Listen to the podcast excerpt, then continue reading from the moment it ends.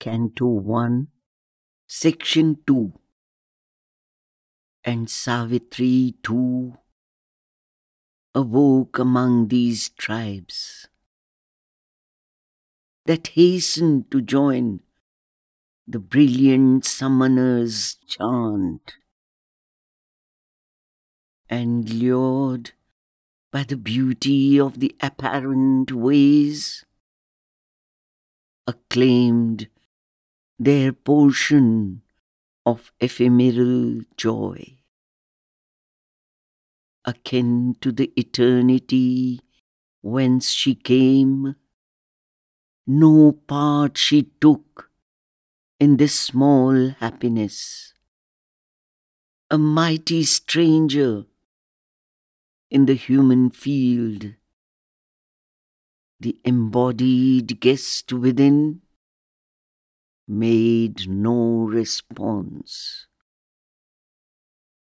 The call that wakes the leap of human mind, its checkered, eager motion of pursuit, its fluttering hued illusion of desire, visited her heart like a sweet alien note.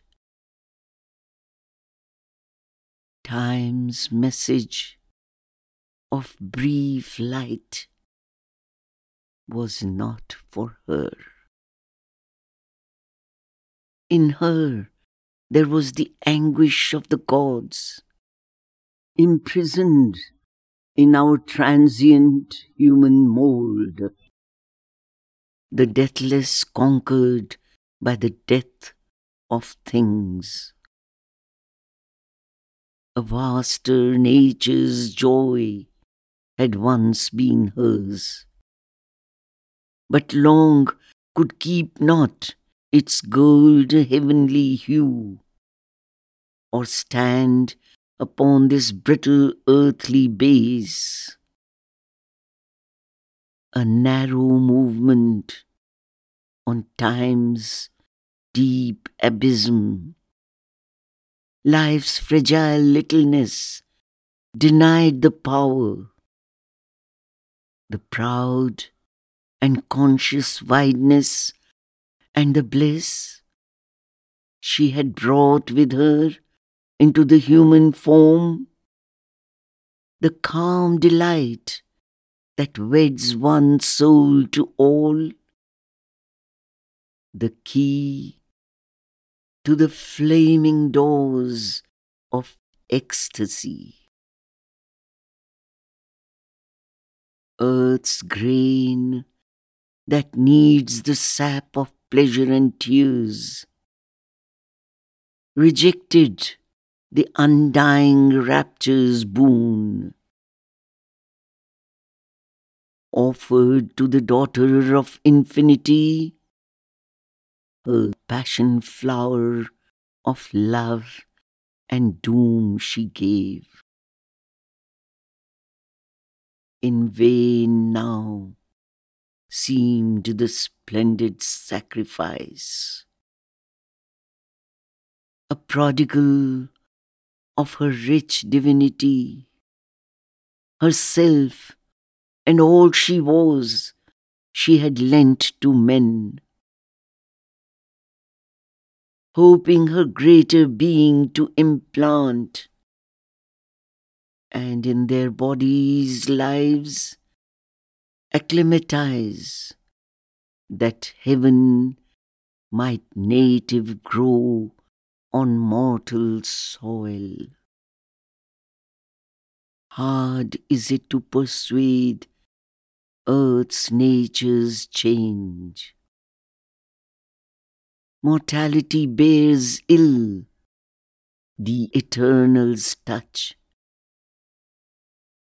It fears the pure divine intolerance of that assault of ether and of fire.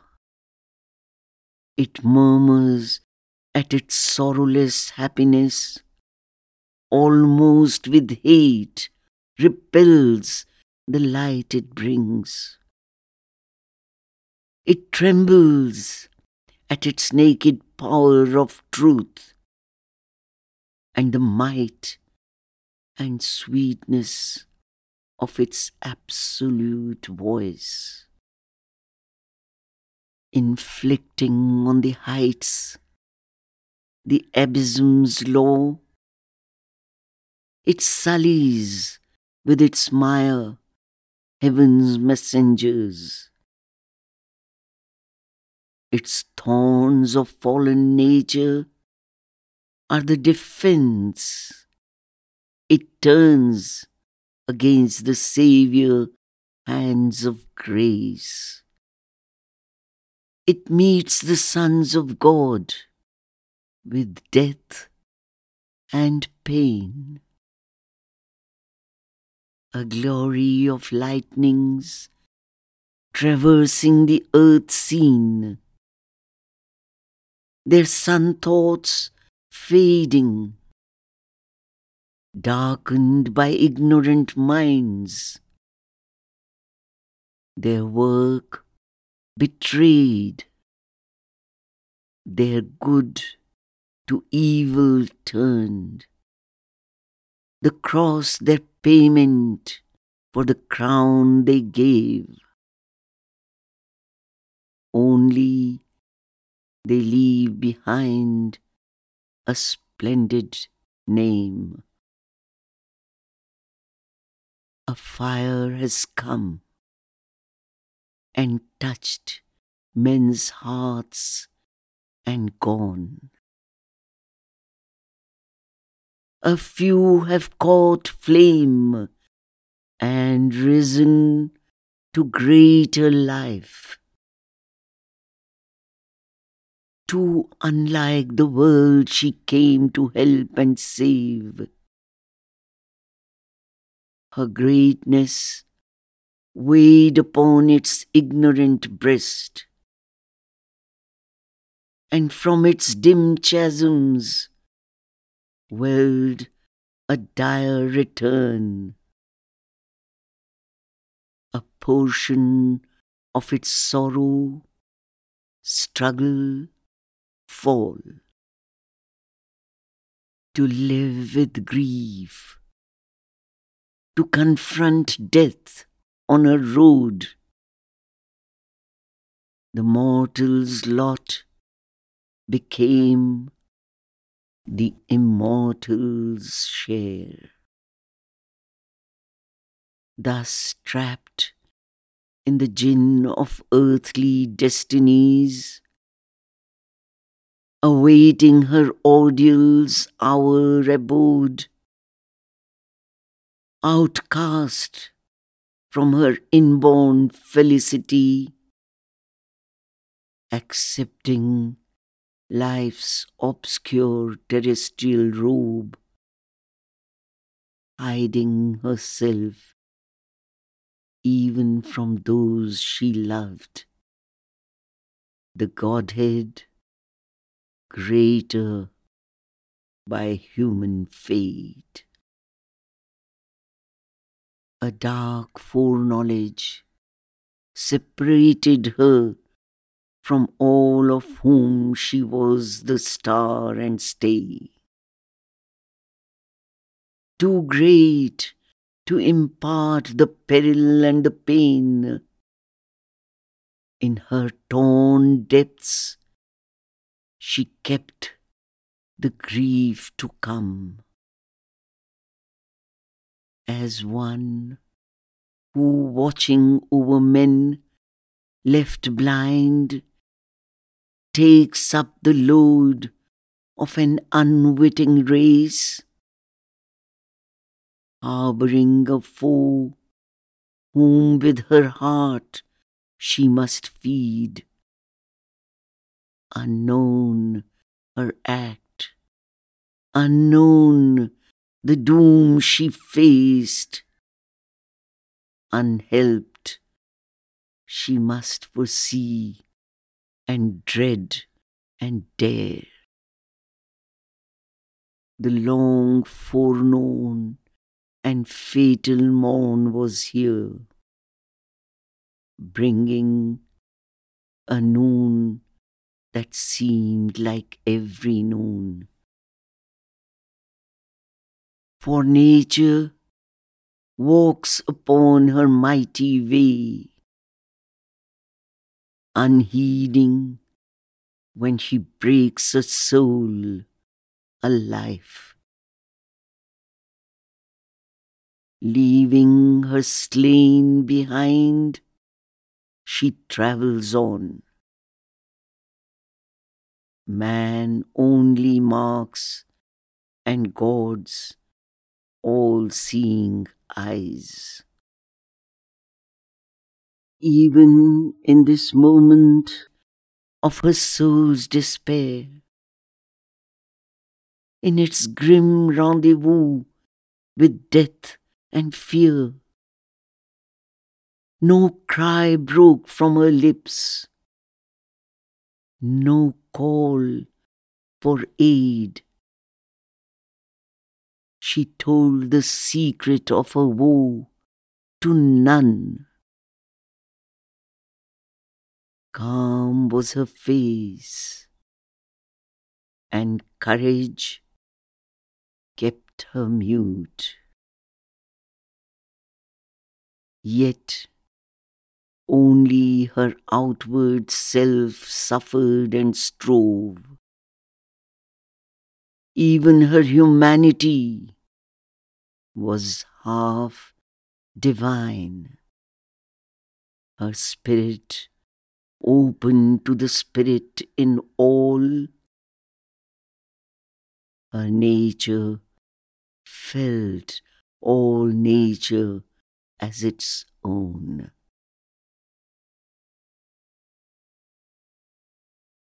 Apart, living within, all lives she bore. Aloof, she carried in herself the world. Her dread was one with the great cosmic dread. Her strength was founded on the cosmic mights. The universal mother's love was hers. Against the evil at life's afflicted roots, her own calamity, its private sign of her pangs. She made a mystic, poignant sword, a solitary mind, a worldwide heart. To the lone, immortal's unshared work, she rose. At first, life grieved not in her burdened breast. On the lap of earth's original somnolence, inert, released into forgetfulness, prone it reposed unconscious on mind's verge, obtuse and tranquil, like the stone and star. In a deep cleft of silence, twixt two realms, she lay remote from grief. Unsown by care, nothing recalling of the sorrow here. Then a slow, faint remembrance, shadow like, moved, and sighing she laid her hand upon her bosom. and recognized the close and lingering ache, deep, quiet, old, made natural to its place, but knew not why it was there, nor whence it came. The power that kindles mind was still withdrawn. Heavy, unwilling were life's servitors, like workers with no wages of delight. Sullen, the torch of sins refused to burn. The unassisted brain found not its past. Only a vague earth nature held the frame. But now she stirred, her life shared the cosmic load. At the summons of her body's voiceless call, her strong, far winging spirit travelled back. Back to the yoke of ignorance and fate. Back to the labor and stress of mortal days. Lighting a pathway through strange symbol dreams across the ebbing of the seas of sleep. Her house of nature felt an unseen sway. Illumined swiftly were life's darkened rooms and memory's casements opened on the hours, and the tired feet of thought approached her doors. All came back to her earth and love and doom. The ancient disputants encircled her like giant figures wrestling in the night. The Godheads from the dim inconscient born awoke to struggle and the pang divine. And in the shadow of her flaming heart, at the sombre center of the dire debate, a guardian of the unconsoled abyss, inheriting the long agony of the globe,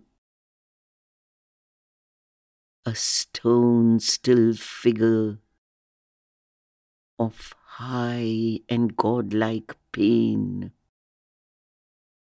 stared into space with fixed, regardless eyes that saw grief's timeless depths, but not life's goal. Afflicted by his harsh divinity. Bound to his throne, he waited unappeased the daily oblation of her unwept tears. All the fierce questions of man's hours relived the sacrifice of suffering and desire. Earth offers to the immortal ecstasy, began again beneath the eternal hand. Awake, she endured the moment's serried march and looked on this green, smiling, dangerous world and heard the ignorant cry of living things. Amid the trivial sounds, the unchanging scene, her soul arose, confronting time and fate. Immobile in herself, she gathered force. This was the day when Satyavan must die.